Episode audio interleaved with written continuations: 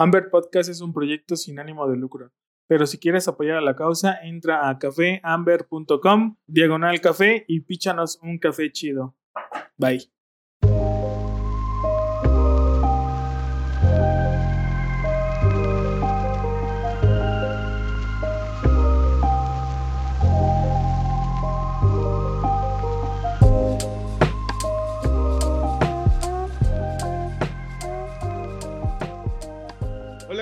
Bienvenidos a un nuevo episodio de Amber Podcast. Muchísimas gracias a todos los que nos siguen sintonizando por todas las plataformas que existen. Y bueno, el día de hoy tenemos a un invitado, David Balbuena de Café Conciencia, a quien nos da mucho gusto vernos nuevamente. Nos conocimos ahí hace unos ayeres en, las competencias de, baristas que hubo en Puebla hace poco. Y bueno, eh, bienvenido David. Para la gente que no te ubica, ¿quién es David? ¿Qué hace? ¿A qué se dedica? Sueños, frustraciones, lo que nos quieras compartir. Adelante. Okay. Bueno, pues muchas gracias. Igual un gustazo volvernos a encontrar y que no sea ni de las últimas ocasiones. Sabes, cuando estés por Puebla eres bienvenido y lo que gracias. necesites, ahí estamos. Gracias, hermano. Y bueno, pues como ya, no, ya me presentaste, soy David Balbuena Copio.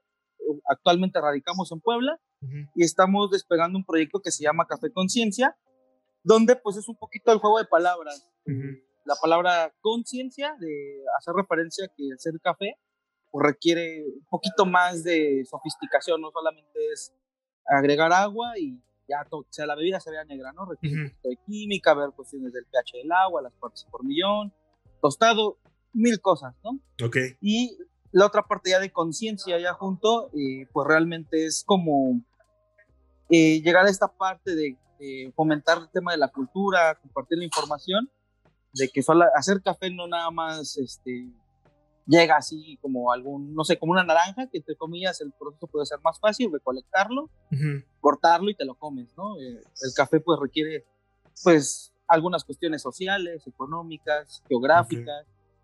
Eh, hacer entender eso, porque el café puede llegar a valer un poquito más, uh -huh. tal vez sin ser de especialidad, ¿no? Estamos uh -huh. ahorita okay. eh, enfocándonos un poquito en eso. Uh -huh. Digo, creo que todos tenemos la, la onda del café de especialidad, a fuerzas los, el puntaje que debe de ser, y, y, por eso muchas veces sí estamos dispuestos a pagar un poquito más.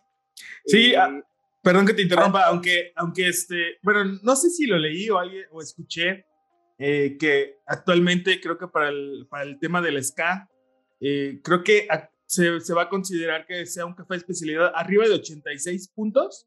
Lo escuché, digo, no sé si sea, digo, porque estaba, creo que hace un par de años, estaba todavía arriba de 80, 82. Entonces, eh, digo, no sé, obviamente creo que es más por la parte de la calidad, de los sabores exóticos que se van encontrando. Pero a mí me queda mucho esta parte que tú dices, bueno, ¿y qué, ¿y qué hay de los cafés que están por debajo de esa puntuación que una entidad establece, no? Eh, y digo, no es por, por decir está mal, está bien, pero ¿qué pasa con esos cafés, no? O sea, pues es el mismo trabajo posiblemente. Quizá los cafés de especialidad obviamente llevan un proceso un poquito más controlado, vamos a llamarlo, pero el proceso de que implica tener una finca de café, pues posiblemente pocos, pocos lo ven, ¿no? Sí, eh, bueno, también de, de, una de las personas que impulsan esta parte de Café Conciencia, eh, pues es el señor Gustavo Abarca Solís, un, era un productor de, del área de Cihuatanejo de Azueta Guerrero. Okay. Eh, lamentablemente ya falleció. Mm. Eh, de las cosas que quedan a raíz de esta pandemia, pues fue una de ellas, ¿no? Uh -huh. actualmente ellos no recuerdo si quedaron como en el octavo o decimosexto lugar de tasa de excelencia, pero... Uh -huh o sea, la familia como tal, la señora Lupita y su hijo, que actualmente es el que lleva la finca, uh -huh. eh, pues llegaron a ese puntaje que fue algo que el señor Gustavo siempre estuvo, estuvo buscando, ¿no? Uh -huh. eh, ¿En qué momento se vuelve un parteaguas? Eh, como entender esta parte, que qué pasa con los cafés que no son de especialidad, pero aunque el productor le echa las, la mayor cantidad de ganas posible, ¿no? Eh, aquí, bueno, ahí en Guerrero, pues lo más conocido pues, es Atoyac de Álvarez, eh, pues muy popular de las zonas aquí en Guerrero, pero está Cihuatanejo de Azueta, uh -huh. donde también producen muy buen café. Pues cuando yo me eh, conozco al señor Gustavo Expo Café, igual eh, muy contento porque acaba de descubrir eh, que tenía café de especialidad uh -huh. y era una persona realmente con una edad un poquito ya, ya grande, pero tenía todas esas ganas, ¿no? Todavía no tenía bien cimentado cómo seguirle dando esa continuidad, porque una de sus complicaciones sociales eran dos, ¿no? Y siguen siendo dos para las personas que se quedaron a cargo en la finca. Número uno, pues está la amapola, ¿no? Muy colindante donde ellos tienen la zona productora, está la amapola. Entonces, eh, pues, ¿qué es lo que pasa con ese tipo de productos? Pues están bien resguardados, no entra como tal alguna parte eh, militar, etcétera. Entonces, realmente los que controlan esta zona, pues son toda la parte del narcotráfico. Entonces, eh, antiguamente, pues digo, yo te comento, cuando yo fui, sí ves armas, sí ves una, un ambiente muy pesado. Órale. Donde pues vas con miedo, entonces muchos de los productores ya platicando ya en la zona, porque igual algunos no bajan, el señor Gustavo vivía en Petatlán y tenía que trasladarse a Guatanejo de Azueta. Ok. Eh, pues te cuenta, ¿no? Bueno, la primera impresión, pues, ¿qué hago? Tu respuesta fue, síguete derecho, no pregunte, y si nos paran, le dices que es mi sobrino y que vamos a la finca normal. Ah, ok. Entonces, pero sí te das la impresión de que es un tema muy fuerte. Eh, a raíz de bueno, ahorita en la, en la pandemia, eh, ponerme en contacto, porque yo no sabía que el señor Gustavo había fallecido. Eh, me contacté con la señora Lupita, que es su esposa, pues te enteras de otro tema social nuevo que acaba de salir, el tema de las cuotas en gasolina o en efectivo. O sea, para llegar a su finca, pues tienen que pasar ese filtro de seguridad y se torna muchas veces a que, a ver, párate, eh, ¿cuánto traes de gasolina? No, traigo tanque lleno, a ver, vamos a meter la mitad. ¿Dónde vas? No, sí, con esto vas y vienes pues también, eso también quieras o no, pues encarece el producto. Sí, claro. Eh, otra de los problemas sociales es que no hay luz eléctrica. Mm. Entonces, a veces dices, ay, ¿por qué el café este, está mal seleccionado? ¿Por qué no hay más control de calidad? Si a lo mejor tu finca tiene todo. Pues sí me he dado cuenta que hay algunas zonas productoras de café que no cuentan con luz eléctrica. Entonces, ¿cómo vas a poder, aunque llegase recursos por parte del gobierno o de una iniciativa privada, pues no hay dónde conectarlos, ¿no? Sí, claro. Y en este caso en Guerrero, pues pasaba efectivamente lo mismo. Si tú quisieras poner algún equipo con una planta, pues funcionan con gasolina, entonces pudiera pasarte que te quitaran toda la gasolina o Híjole. no, ¿no? Entonces, eh, pasa mucho eso. En otras, bueno, es en el, en el, el parteaguas de un poquito ya viendo lo del tema de café conciencia donde también nos encontramos eh, posteriormente con otro tema social en la ciudad de, bueno, en el estado de Puebla, en específico en la Sierra Negra. Okay. Eh, en la Sierra Negra, pues colinda con la Mazateca de Oaxaca y Zongolica, Veracruz. Aquí tenemos otro fenómeno social, donde efectivamente llega una parte, la Cotepec de Porfirio Díaz es la última parte que hay servicios básicos. Okay. Y más para arriba, eh, pues ya no los hay y hay gente que incluso todavía en la mayor parte habla náhuatl. Entonces, ahí te das cuenta que la comercialización por tema de idioma o de comunicación eh, es muy conflictivo y pues, a veces pasaría, ¿no? Yo estaba escuchando lo que decía Muñoz, que el peor enemigo de un mexicano es otro mexicano. Sí. Entonces, de ahí viene también creo que la desconfianza de algunos productores y el, el, el no tener ya ánimo de procesar café o de seguir con el café porque hay personas como los encargados, por así decirlo, los representantes que iban como a las juntas o las pláticas de cómo va a estar destinados los apoyos, no sé, mil cosas. Estas personas, al no hablar español, sí. pues se podían haber llevado la sorpresa que el recurso nunca llegó, no sé, cosas.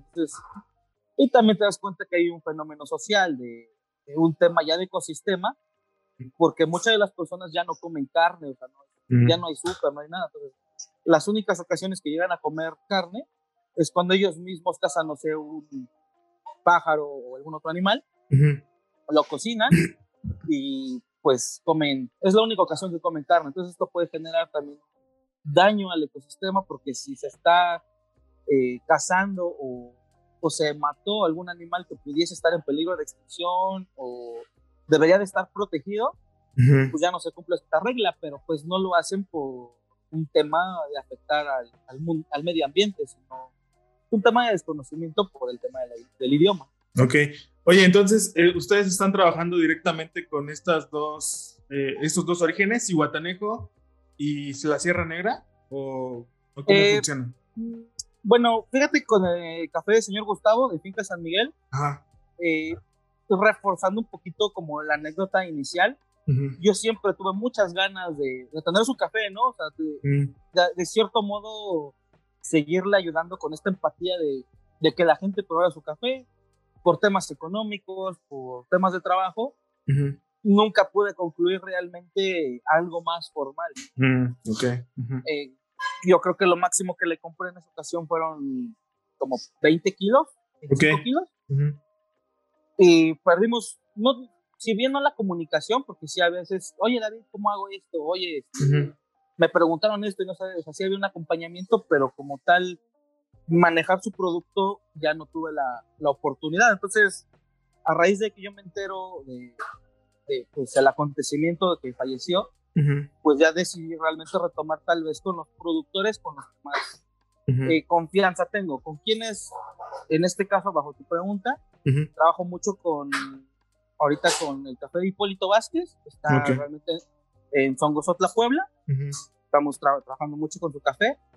Y de un amigo igual que ya lleva un poquito de, rato que nos conocemos, eh, con Emil, bueno, la familia Licona y Elena, en Pica la Herradura, en, eh, en Coatepec, Veracruz. esos, son, esos, son, ahorita los dos orígenes que tenemos eh, de base. estamos buscando ya cimentar realmente o abrir el mercado con estos dos orígenes y poco a poco ir abasteciendo la demanda de la gente, ¿no? También eh, teniendo siempre la visión de no tener tanto tampoco Veracruz, ok. Eh, Chiapas y Oaxaca, ¿no? Estamos pretendiendo ya consolidar con productores de otros lugares eh, para romper un poquito, ¿no? También este eso de el café de Chiapas es el mejor o el café de Oaxaca es, mejor que los otros. Yo creo que puede, pudiera ser que sí, pero no estaría mal también tener ya un punto de comparación, pues no sé, de Nayarit, Colima, Estado de México, o sea, realmente ya de otra zona, ¿no? Sí, claro. Bajo ahí tener un, panorama más, más amplio.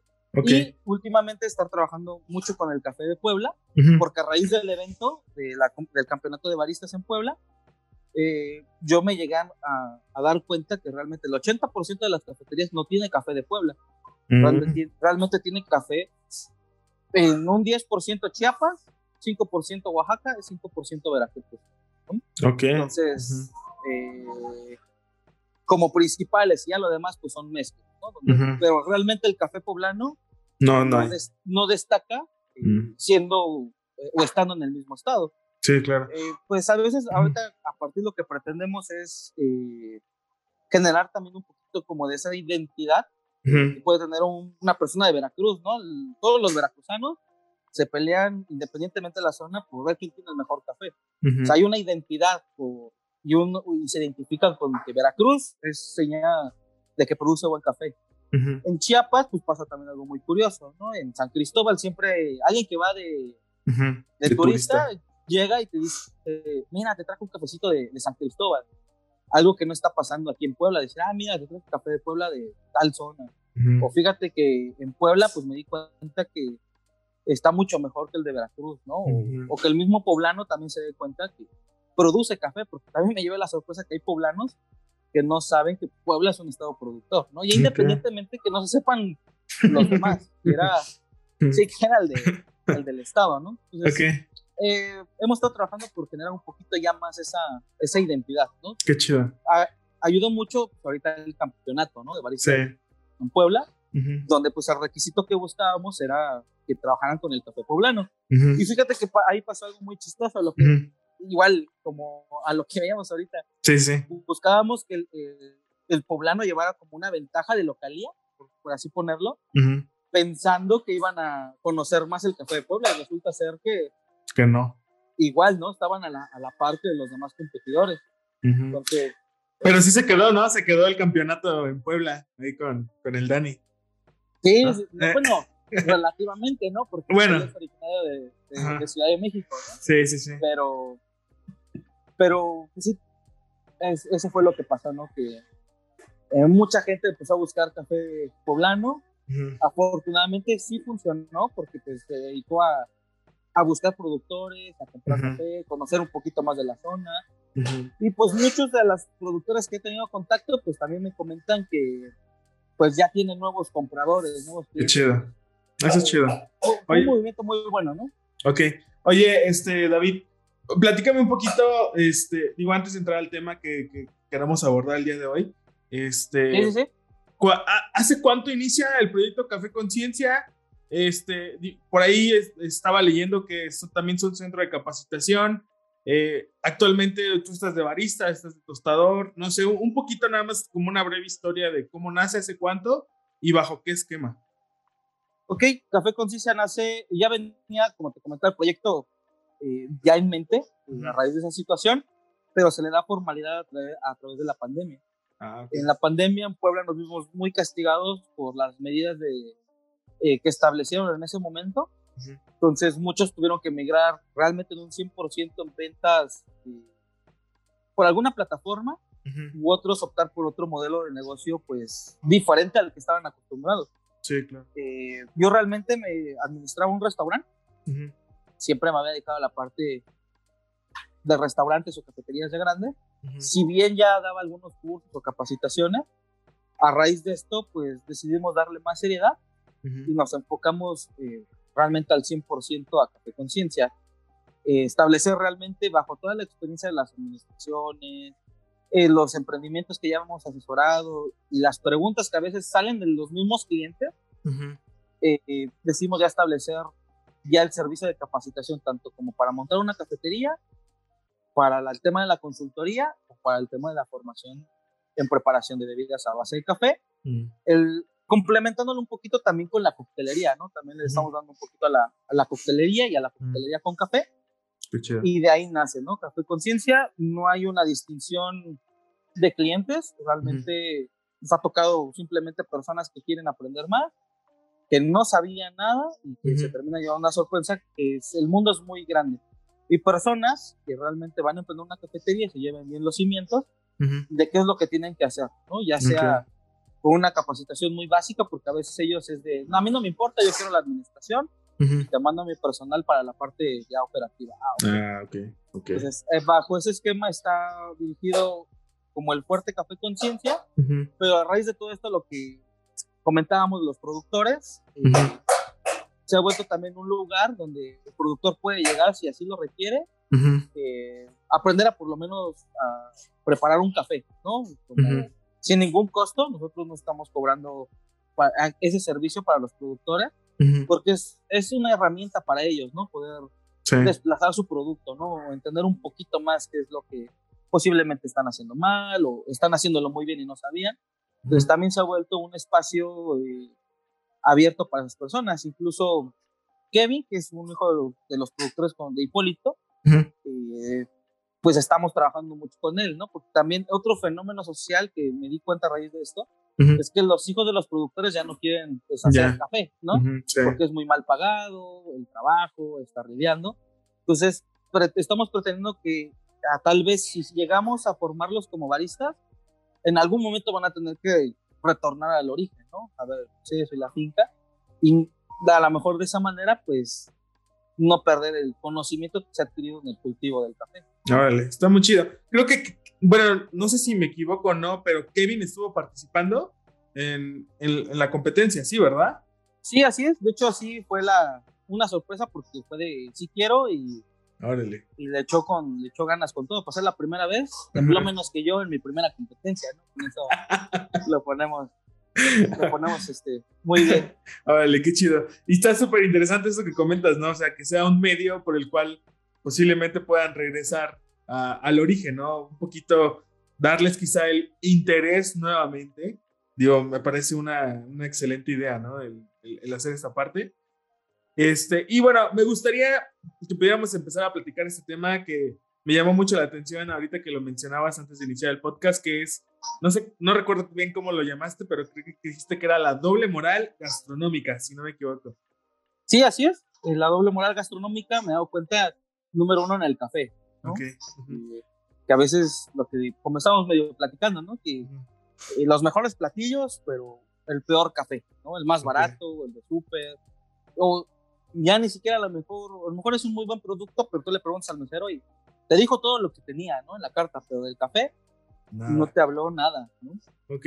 Y dentro, dentro de tu experiencia, digo, mencionaste ahorita que, has estado administrando restaurantes, eh, algo sí, así. así Ok. Dentro de tu experiencia, ¿a qué crees que se debe esto? O sea, si es como una falta de información o, o, o por, qué, por qué pasa esto, porque digo, yo también platicando con mi esposa y con otros amigos, este, pues siempre es eso, ¿no? Vas a un lugar donde se come rico, se disfruta mucho y pues como buen cafetero, siempre al final dices, ah, me voy a echar un cafecito con pan, ¿no? Así de, pues el postrecito. Pero siempre nos, nos desilusionamos muy feo, ¿no? Porque pues disfrutaste mucho tu comida, pero al final te sirven pues un café, pues muy, muy mal café, ¿no? Inclusive postres muy ricos, pero el café siempre es como el, el que dejan como al final de todo, ¿no? O sea, no está dentro de sus prioridades. ¿A qué crees que se deba, digo, tú dentro de la, experiencia que tienes un poquito más en el tema gastronómico? Eh, pues podemos decir que es un tema social y cultural, ¿no? ¿En qué momento entra una parte social eh, bajo el salario mínimo, ¿no? Realmente un agente promedio. Eh, y bueno, hay un dato histórico que siempre hemos consumido café muy malo y en alguna parte de la historia se posiciona el café soluble entonces, el latino, de, bueno, ese es punto número uno. Punto número dos, el latino es muy generacional. A veces hasta para preparar un platillo, si tú cuestionas a una persona adulta mayor, oye, ¿por qué lo haces así? Eh, te dice, no, es que mi mamá me enseñó, o es que mi abuelita me enseñó. Eh, y no hay como una intriga de saber si está bien o está mal, simplemente es así me dijeron y vámonos. Entonces, en el tema del café soluble se ha vuelto un tema social porque pues la rutina, pues te obliga a veces, y por economía, se te hace más barato comprar un soluble que a veces preparar café en grano, ¿no? Entonces, eh, si tú vas y dices, ah, pues voy a comprar un café de especialidad, por poner un ejemplo, donde tal vez el cuarto de café oscile entre los 250, tal vez, 220 el cuarto, por poner un precio, eh, pues el tema social que va a decir, no, pues mis salarios mínimos, mejor me compro mi soluble. Sí, claro. Y vámonos, ¿no? Y ese es uno. La otra pudiera ser que la cafetería pasa el mismo ejemplo, el tema social, económico. Eh, dice, no, pues no me compro un café de máquina, que sería a lo mejor una, bien preparado y todo, sería muy rico. Y decir, no, no, no estoy dispuesto a gastar parte de mi salario mínimo, porque a lo mejor con esos 30 pesos, pues mejor me compro, no sé, un X, ¿no? Atole y una torta de tamal o guajolote. Entonces, esa se vuelve una parte social. Y eh, la parte cultural, porque pues eh, yo creo que sí vamos por un muy buen camino, pero falta demasiado para realmente darle ese valor agregado al, producto, ¿no? Eh, un poquito lo que te comentaba, ¿no? Ajá, si el narcotráfico, en este caso en Guerrero, pues hace que se encarezca el producto, pero yo no lo sé o no le doy esa importancia, ah, pues me compro el otro, ¿no? me compro el de, el de Chiapas. o la otra parte también cultural, pues ha sido que pues, eh, pues hablar de procesos, luego se vuelve, si no estás interesado en el tema, también se puede llegar a tornar aburrido, ¿no? Si tú le explicas a alguien, ah, este, no sé, es una maceración carbónica, es esto así, tal, tal, tal, pues la parte cultural hace que digas, no, no me interesa, ¿no? Hay otros, no se vuelve un punto de interés, entonces eso se vuelve complicado. Llegando a la parte ya de restaurante, al tener estos dos puntos anteriores, entran algunas cosas. pues la gente ni se va a dar cuenta, ¿no? Y si sabes y lo ves por un tema económico, sí, claro. pues ahí la gente con azúcar sale, ¿no? Y la gente ni sabe. Entonces, y a veces por costos, ¿no? A veces no buscas, eh, muchos de los lugares que buscan eh, un proveedor de café, y la mayoría, eh, no solamente se basan como en la calidad, es el precio. Sí pues si tú haces cuentas, 120, pues me compro tantos kilos de café en lugar de el de 220, que pudiera tener muchas consecuencias muy positivas, tanto en salud, consumo, sabor, etcétera, ¿no? Pero esa es, lamentablemente esa es la, la realidad. Siempre se aminora el, ah, es café, cuando a lo mejor pues gastaste, no sé, en cortes muy caros, ¿no? A lo mejor un tibón, un uh o un cirlón, ¿no? Y a lo mejor Podría pasar lo mismo, ¿no? Que lo que hemos hablado de moral gastronómica, a lo mejor ni lo sabes cocinar, pero ya le invertiste a un buen corte. Y en el café, no, ¿no? Son muy poquitos los lugares donde sí por lo menos no se esmeran en tener tampoco el café más sofisticado del mundo, pero sí un buen café, ¿no? Sí. Y que tengan una máquina de espresso, ¿no? Ha pasado mucho también eso, el tema de la inversión, de por qué el café pasa a segundo plano. No sé, comprarte una Breville es para casa, ¿no? Pero me han tocado muchos restaurantes que tienen la solvencia económica para poder adquirir un equipo bien y compran dos Breville, una Breville o, o alguno, un equipo de esa gama, porque viene este pensamiento, ah, es café, ¿no? Entonces, ah, es, eso es lo que apunta, ¿no? Un tema de inversión, un tema cultural y un tema eh, de vender más, ¿no? Sin, sin, pensar si es bueno o malo lo que estamos haciendo. Sí, al final del día lo que tú dices, no, no se trata también de tener el super café exótico, ¿no? Carísimo de París, sino simplemente tener un buen café, un buen café que disfrutes, un café que, este, que también, digo, yo, yo lo que he pensado o lo que hemos pensado nosotros es apostarle un poquito como a esta parte social que comentas, ¿no? O sea, ¿qué es lo que implica que tengas ese café servido en tu mesa? Y que se lo hagas conocer tanto a los propietarios de posiblemente restaurantes, hoteles, pero también al consumidor, ¿no? Decir, mira, este café viene de tal zona y, sin, sin, sin como abarrotarlos tanto de información, pero sí que sea, mira, este, ahora sí que como tu, el nombre de tu marca, ¿no? Un café conciencia, o eh, que tenga esa parte de decir, ok, estoy tomando un café que fue cultivado por cierta familia y que pues obviamente el hecho de que llegara hasta este lugar implicó varios pasos y eso es lo que yo le estoy dando valor, ¿no? Digo, sé que es un tema complicado, a nosotros nos ha tocado decir, oye, quiero un café que me pinte, ¿no? O sea, que me pinte más. sí, sí. Entonces yo digo, bueno, o sea, pues el hecho de que esté más oscuro o menos oscuro, pues, pues no, o sea, no representa calidad, ¿no? Entonces, eh, hemos también batallado un poquito con ese tema este, y hemos platicado con algunos amigos, tenemos algunos amigos que son chefs eh, y, gente que está involucrada en el tema de, de, la gastronomía.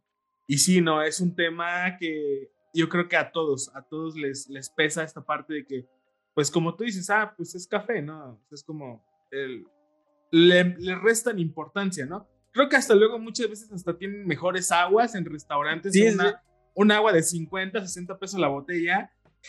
y tú dices, bueno, ¿por qué el agua sí y por qué el café no? Entonces... Sí, y, y, es que te digo, pues es un tema cultural, o sea, realmente donde eh, incluso son muy pocas las universidades eh, que abarcan el área de gastronomía que realmente te enseñan a hacer café, ¿no? Sí. Y te voy a poner el ejemplo muy sencillo. En algunos restaurantes te dan la comida del personal, ¿no? Y en tu turno de trabajo, pues eres acreedor, aparte de los alimentos que vendes, eh, pues hacerte un menú para que puedas desempeñar bien tu turno. Pero se hace alguna una broma, yo creo que a la mayoría les ha pasado que será es comida de carcelero, porque prácticamente es, ah, pues es como es, y entra este pensamiento de decir, ah, pues son para ellos, ¿no? O sea, no lo ven como que eres un consumidor, que tal vez va a ver si está salado, si está dulce, si estuvo crudo, si estuvo muy, muy cocido o quemado, nada, pues como es para el personal, pues así que se lo coman. Yo me di cuenta de eso, ¿no? Porque es normal, oye, este, échame un cafecito porque no he dormido en el, este, y hay que terminar el turno. Entonces, pues, me ha pasado cuando son primerizos y ven todo el proceso, ¿no? De que ya sacas el portafiltro de la máquina, lo limpias con tu trapito, mueles, dosificas, lo compactas, llevas el tiempo de la extracción, cuidas que no se manche la taza y se los das. Oye, pero es que te tardaste, yo no más quería un café. No, es que yo no soy como tú. Yo si te voy a dar algo, te lo voy a dar bien. sí, claro. Y, a mí se me quedó muy marcado esto de Federico Bolaños, ¿no? En alguna de las eh, pláticas que yo escuché eh, cuando estaba la cumbre aquí en Puebla. Pues siempre, ah, bueno, no sé si todavía lo siga mencionando, pero en su momento lo hizo. Y él dijo que eh, el secreto para ganar una competencia es hacer café como todos los días. A no porque sea una competencia, lo va a hacer mejor entonces, eh, a, raíz, a mí se me quedó muy marcado. Entonces, aunque sea el café para el mesero, el cocinero, el de la basura, el, sí, el basurero o el barrendero, como lo conozcan en, en, su ciudad, un café bien hecho, ¿no? No entrar en ese pensamiento, ah, pues como es para el mesero, se lo tomo. oye, eh, oye, David, este, ¿y, tú, ¿y tú qué crees que, que debería de pasar para ir un poquito eh, trabajando este tema, ¿no? En la parte gastronómica. ¿Cuál sería como nuestra responsabilidad, digo, tanto tú como nosotros que tenemos una marca de café y que estamos tratando de, de hacer nuestra parte dentro de esta cadena, ¿cuál crees que sea nuestra responsabilidad? Pues la responsabilidad es impulsar, creo yo, de una manera solamente como romántica, de, poner a la bolsita del café, bueno, al café todos los datos del productor. Yo creo que también este, pues es muy buen acompañamiento y responsable también retroalimentarlo, ¿no? Como te comentaba, ya ver, ven, este, ¿has probado un café? No, pues que sí. ¿Has preparado un café? No, pues no sé cómo. A ver, yo te enseño, ¿no? Oye, este, pues junta a todos tus trabajadores y no sé si te recolectaron pintones, vamos a echarles la mano, ¿no? También porque puede pasar que por cuestión económica o cuestión de que están iniciando, pues no llegas a saber, hacia a lo mejor algo muy básico, ¿no? Una tetera de cuello de ganso, un dripper, unos filtros y ya, ¿no? A lo mejor facilitarles también esas herramientas, a ver, recolectaron café pintones, ¿te diste cuenta? A ver, tostémoslo y a ver, para que ya los, se los tomen para que a lo mejor eh, recapitulen que eso está mal, ¿no? Que ya no lo deben de hacer por hacer un tema de volumen. Creo que el acompañamiento real, no solamente de compra, nos está compitiendo un poquito porque, eh, por ejemplo, yo ahorita que fui a esta parte de Songosotla, eh, hay partes donde los viveros que ellos hacen son muy artesanales. ¿Por qué? Porque no tienen dinero. Entonces también esa, esa cuestión de hacerle entender a la gente, ¿qué onda? Échame la mano cómprales el café para que también tengan un ingreso para poder mejorar sus instalaciones, mejorar sus procesos, etcétera. Porque en esta parte eh, ellos hacen sus viveros así con ramas, hojas secas y es como medio protegen sus viveros, ¿no? Entonces, ¿qué es lo que pasó ahorita con lo del huracán? Se lo eh, han comentado muchas pérdidas, ¿no? De ese estilo. Y eso, ¿no? Y también yo creo que levantar la mano eh, de una manera, tal vez si nos enteráramos que alguien no está siendo honesto realmente con su trabajo, que a lo mejor, porque hay de coyotes a coyotes, ¿no? De acopiadores a acopiadores, son muy buena onda que te pagan lo que tú quieres y vámonos, y otros que te castigan mucho, ¿no? Aguántame hasta que yo venda el café, te pago. Y hay otros que me he dado cuenta también que hay otro tipo de acopiadores que se hacen pasar por productores de café y no son productores de café, mm, ¿no? Entonces, creo que también eh, responsabilidad de nosotros, y tal, tal, vez no podemos hacer más, simplemente pasar un poquito la voz, ¿no? Sabes que fulanito no es productor y la realidad no le estás echando la mano a lo que tú pensabas que era un beneficio para los productores, ¿no? Se está llevando el, crédito, ¿no? Sí, claro. Y, y sí me hago cuenta, hay dos, tres marquillas que me hago cuenta, eh, pues siguen pidiendo apoyos del gobierno, ya tienen demasiado y siguen pidiendo apoyos del gobierno, mientras tienes este caso que te comentaba con ramitas y hojas secas, pues las personas siguen produciendo café. Entonces creo que la responsabilidad sería eh, investigar un poquito más realmente si la compra o el recurso está llegando a quien nos habían mencionado indicando, ¿no? Claro que sí. Oye, David, y bueno, pues digo, ya me gustaría que fuéramos eh, cerrando este episodio. Digo, la verdad es que eh, me la estoy pasando muy bien aquí en la charlita, en la plática. Este, me gustaría que pudiéramos tener un episodio más adelante, pero para no hacer tan largo este episodio, vamos a cerrarlo ya con las preguntas finales. Este, y pues eh, la primera pregunta es la siguiente. Dentro de tu trayectoria que tienes del café, ¿cuál es el mejor consejo que te han dado? Uh, bueno, no sé si contara como consejo, pero creo que sería más bien una acción. Eh, en mi primera competencia de baristas, pues realmente yo no sabía nada. desafortunadamente, pues Italia de Puebla que ahorita está un buen auge en crecimiento de barismo, cafetería, etcétera. Antes no había, eran muy poco, era muy contadísimo. La desinformación, pues ni se diga, ¿no? Y todo era más caro en el tema de tal vez adquirir un libro, un taller, etcétera. Pues en mi primera competencia, pues no me, no más bien me fui en cero, pero sí creo que hubiera estado bien unos tips, ¿no? En aquella ocasión, pues llego a la, a la final, en la competencia, y bajo la rutina se me acercó una persona, no recuerdo su nombre, eh, como tal. Eh, no le puse tal vez tanta atención por, pues sí, por el estrés, la presión, etcétera. Se acercó sin preguntarme más, ni siquiera cómo te llamas. Solamente me dijo, no lo hiciste mal, pero ¿sabes qué? Te, falta cambiar esto. Eh, si tienes dinero, no sé, lleva, ve y cómprate, cambia tu jarra por una más bonita, cómprate un mantel. eh, mejora tu presentación, hace esto. O sea, me dio una serie de tips y mientras me estaba eh, explicando eso o dando esa ayuda, pues me estaba ayudando a lavar los trastes, secando, acomodar. Entonces fue un, creo que ha sido de las mejores acciones que hasta la fecha mm. igual, ¿no? Cuando me encuentro a alguien que no es de la zona o que no es, oye, ¿qué onda? Necesitas una mano, no te preocupes. Eh, o sea, también corresponder porque no sabes qué aliviane fue. Pues y te, abre, y te abre la mente, no es cierto, tengo que hacer esto, tengo que hacer allá. Entonces, más que un consejo, ha sido una acción que procuro replicar la mayor cantidad de veces eh, que puedo. Vale, va, me, late. Siguiente pregunta. Algo que piensas que poca gente sabe de ti y que se sorprendería. Ok, que me puedo, me la puedo pasar todo el día tomando café, ¿no? Que como ven cuando les platico el café y toda la emoción y todo lo demás, piensan que me aviento como 20 tazas al día, ¿no? Cuando tal vez promedio diario tres tazas, ¿no? Ah, Mañana, tarde y noche.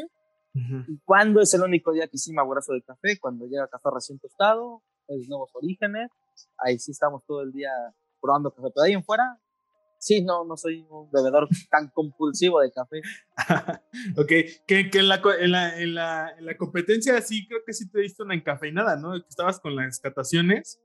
Este. Ah, sí. Estuvo bueno, creo.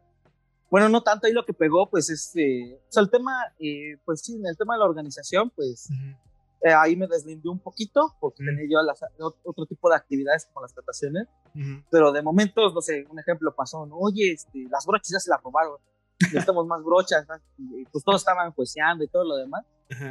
Entonces, a lo mejor esa media hora que yo me pude haber dado, este, y pues de desayunar, comer, no sé, güey, vamos a buscar las brochas, ¿no? Entonces, eh, sí, sí me di la encafeinada, más que nada sí, sí la sentí, pero por no comer al Ah, ¿no?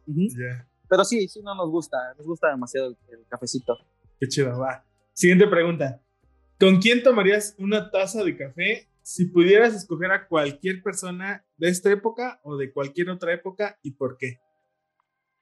Uh, bueno, creo que eh, una de las primeritas sería este con Angelo Moriondo. Okay. Este de la que realmente es el que hizo la, la Mac. Bueno, el uso del vapor, ¿no? Ya del café a presión para las máquinas de espresso, parte agua. Ese tal vez preguntarle pues, qué pasó, ¿no? Si fue un mega boom, ¿no? O sea, el tema de perder la patente, o sea, realmente entender un poquito qué pasó, ¿no? Porque, por ejemplo, con Melita Benz, estuvo muy, muy cerca de estar pasando eso por el tema de, la, de las guerras. Entonces, este, pero pues aguantó presión y buscó estrategias y sacaron las cafeteras, los filtros, mil productos más para poder aguantar, o sea, también entender por qué, por qué Angelo murió, no, o sea, cuál fue realmente el tema de, de no continuar con ese proyecto muy bueno. Okay. Y pues la segunda, pues el señor Gustavo, ¿no? Este, O sea, tal vez reunir eh, temas o, o, mis productores con los que más comido, pero realmente en una mesa, ¿no? El señor Gustavo, que lamentablemente ya falleció, el señor Licona, eh, Emilio y este, e Hipólito, ¿no? Para realmente tener una... Pues, nos gusta mucho el café, ¿no? Entonces yo creo que sería una, una buena charla para también ver en un solo punto tantos panoramas diferentes. Órale, qué chido, va. Siguiente pregunta. Libro, película, serie o documental que haya cambiado tu forma de pensar. Ok, nos podemos ir eh, un poquito por una película. Sí, sí, Se llama Born. Eh, ¿Cuál? O la receta Born. Ok. O Brandy Cooper o La receta perfecta porque también un parteaguas de que hace más disciplinada la preparación de café. En el último restaurante donde trabajé, eh, era muy así, muy estricto, no toda la perfección, si no está perfecto lo tiras, el estrés de realmente saber si alguien se queja, ¿no? O sea, cómo solucionarlo y por qué pasó ese problema. Entonces, eh, bueno, se me hace una buena película porque refleja un poquito también ese, yo creo que gusto y a veces perfección que sufrimos tanto los baristas como las personas que están en la cocina, platos bonitos, bien montados, bien preparados.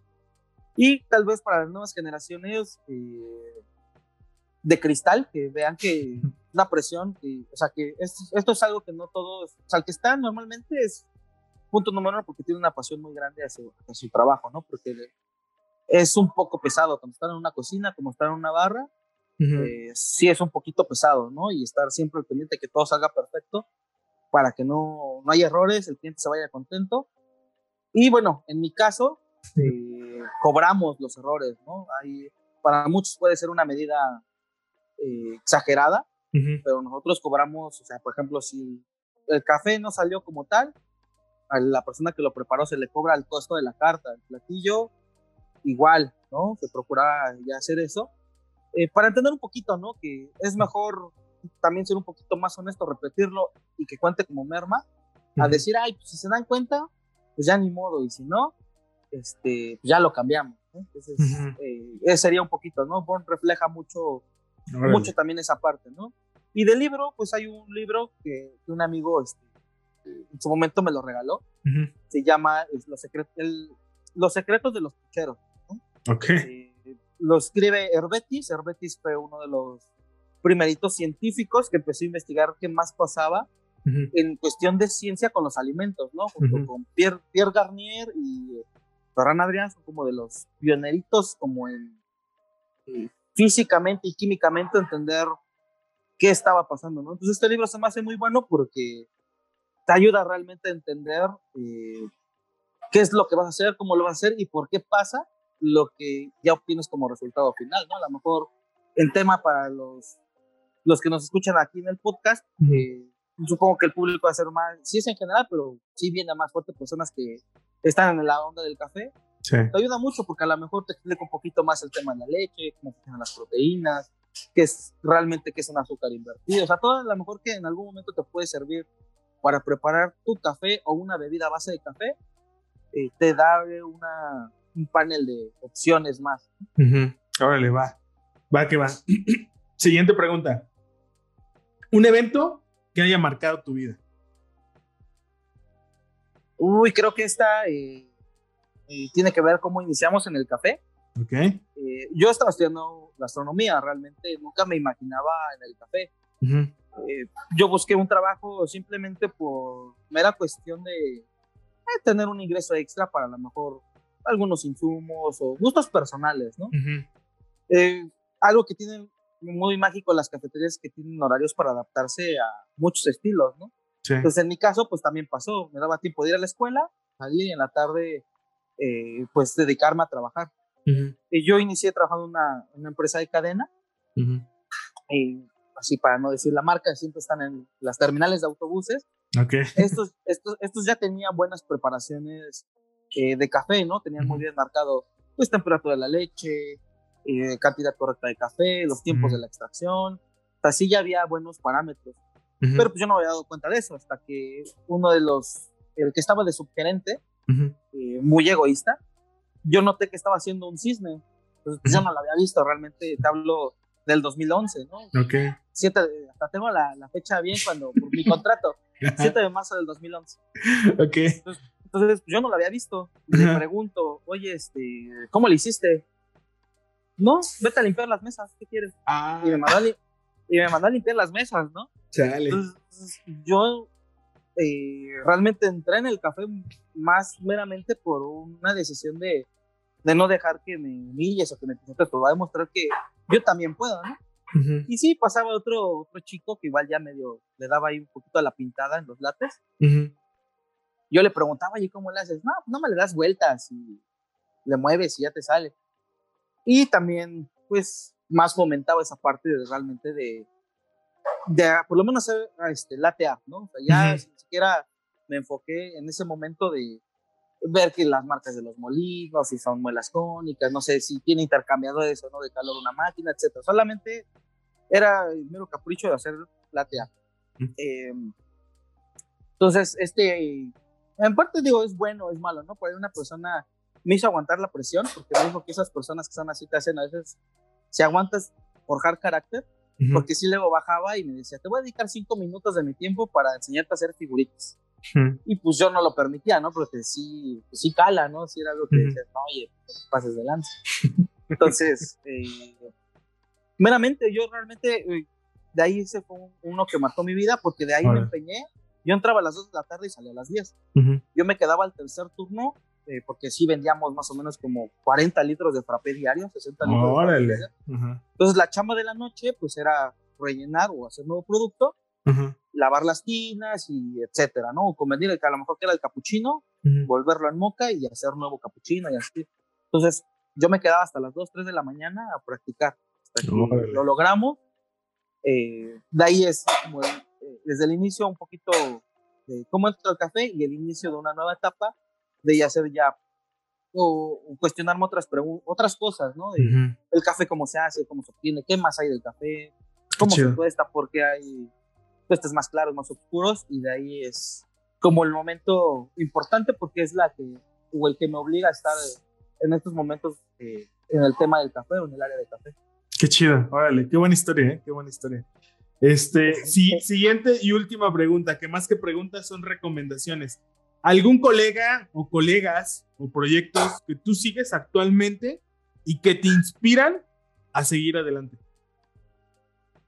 Ok, pues creo que eh, de colegas, pues todos los productores han sido, eh, a lo mejor tenemos más contactos con uno, como te comentaba, con Emilio, con Hipólito.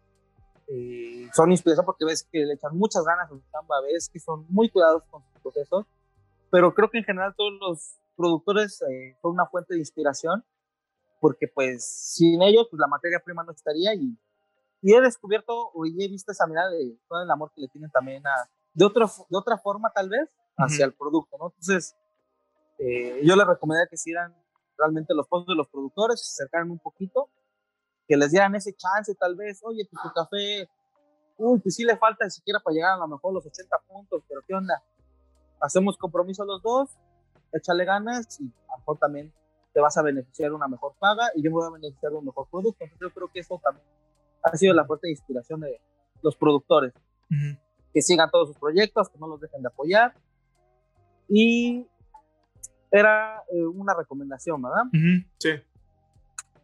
Eh, pues que realmente tengan criterio. O sea, creo que últimamente eh, la mayoría de las personas que se van a dedicar al café o que están en el café, siguen como prácticamente una letanía de generaciones pasadas. Pueden ser muy buenas, yo no digo que no, pero creo que tener criterio, tal vez llegar a comprobarla, eh, pedir opinión de muchas personas y realmente tener una propia conjetura, no solamente como fulanito sutanito me dijo, eh, estuvo, está bien, ¿no? Y si llegamos a comprobar que efectivamente fulanito sutanito estaba mal, también compartirle de la manera más sana, oye, ¿qué onda? La neta investigué y, este, y estabas mal, a ver, vamos a comprobarlo, o sea, realmente llegar a la parte de la comprobación y no andar pregonando cosas que tal vez escuchan muy bonitas, pero no sabemos si pasan o no pasan, ¿no? En qué tanto de los casos llegasen a pasar, ¿no? Entonces creo que, creo que tener eh, propio criterio eh, es importante. Apoyado, reforzado, sí, como te comentaba, de personas que a lo mejor saben, tienen experiencia, pero realmente comprobarlo. Y, y de la manera, digo, más decente, porque también pasa mucho. Y igual yo cuando escuché a Muñoz dije, no, sí, me identifico, porque luego me preguntan, oye, ¿y tú a qué, ¿y tú a qué cafetería vas? Y es como de que, ay, pues realmente pues ya no, pues son muy contadas a las que yo voy, porque no muchas efectivamente piensan como que, ay, viene, me va a juzgonear. Ah, ahí viene a ver a qué dice. Y cuando realmente, pues no, realmente pues vas normal por un café entonces, yo creo que si llegamos, eh, comparado a este punto de activo de la comprobación de lo que te dicen, pues compartirlo de la manera más sana, ¿no? Eh, dejar la arrogancia y también a, y creo que aprender a decir que, sabes que sí es cierto, no lo había visto así y me equivoqué, ¿no? Porque creo que también uno de los problemas que creo que no nos ha dejado crecer en la industria es, no, no es cierto. Buscar un pretexto, ¿no? Es que esto pasa porque no lo hiciste así y así, porque a mí me ha pasado. También yo creo que también eh, tener la honestidad y, la habilidad para reconocer, sabes que es cierto, se me pasó, se me olvidó, etcétera, ¿no? O no simplemente yo pensaba que estaba en lo correcto, Yo creo que yo creo que también no es malo, ¿no? Somos humanos, nos equivocamos y todos los días estamos para aprender. Perfecto. Pues ya, ya escucharon ahí a David Valbuena de Café Conciencia. Y bueno, para, para la bandita que quisiera probar tus cafés, David, ¿dónde los encuentran? ¿En dónde están ubicados? ¿Cómo están en redes sociales? cómo pueden ahí hacer pedidos y si quieren probar. Eh, mira, pues realmente estoy, tratando de migrar de, mis redes sociales personales a las de conciencia. Okay. A costar un poquito porque pues, es la que más conocen, ¿no? Eh, pero nos pueden encontrar como Café Conciencia, eh, tanto en Instagram, TikTok, Facebook.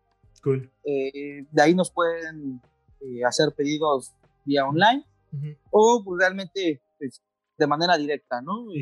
Ha funcionado bastante y tenemos la modalidad incluso de a veces llevarlos personalmente y aclarar las dudas de preparación por si es que las hubiese o de mandar una serie de eh, archivos o de un manual de preparación, pues también para, para que lo hagan de manera correcta, ¿no? Entonces esa es la, la que estamos este, trabajando ahorita. Menos te digo, la, es que la de Instagram está, está diferente.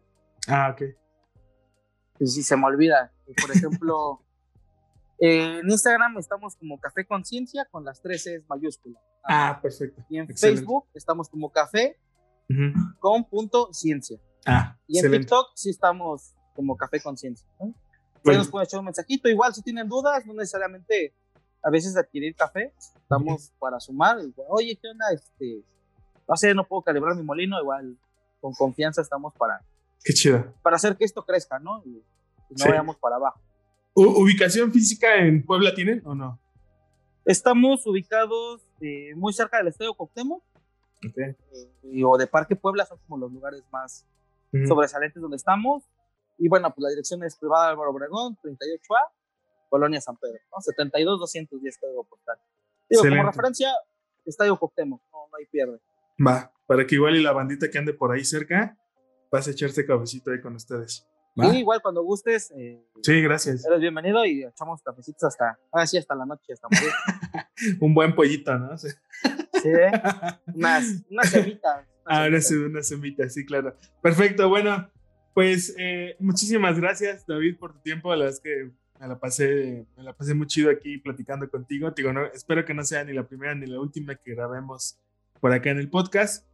Y este, pues a toda la bandita que nos estuvo escuchando el día de hoy, muchísimas gracias y nos vemos en el siguiente episodio. Bye bye. Bye, muchas gracias por todo. Chido, men. Listo. Sí. Ah, pues, pues qué bueno. Quedó bien, ¿no? sí, está más interesante. Todavía te falta, bueno, otros insumos, ¿no? Por ejemplo, me ha tocado en unos lugares que hasta el de McCormick le arrancan al saborcito. Y... Nah, pero, pero, el platillo más barato es de 200 pesos. Órale. Entonces, sí, está, muy, bueno el tema. Sí, digo.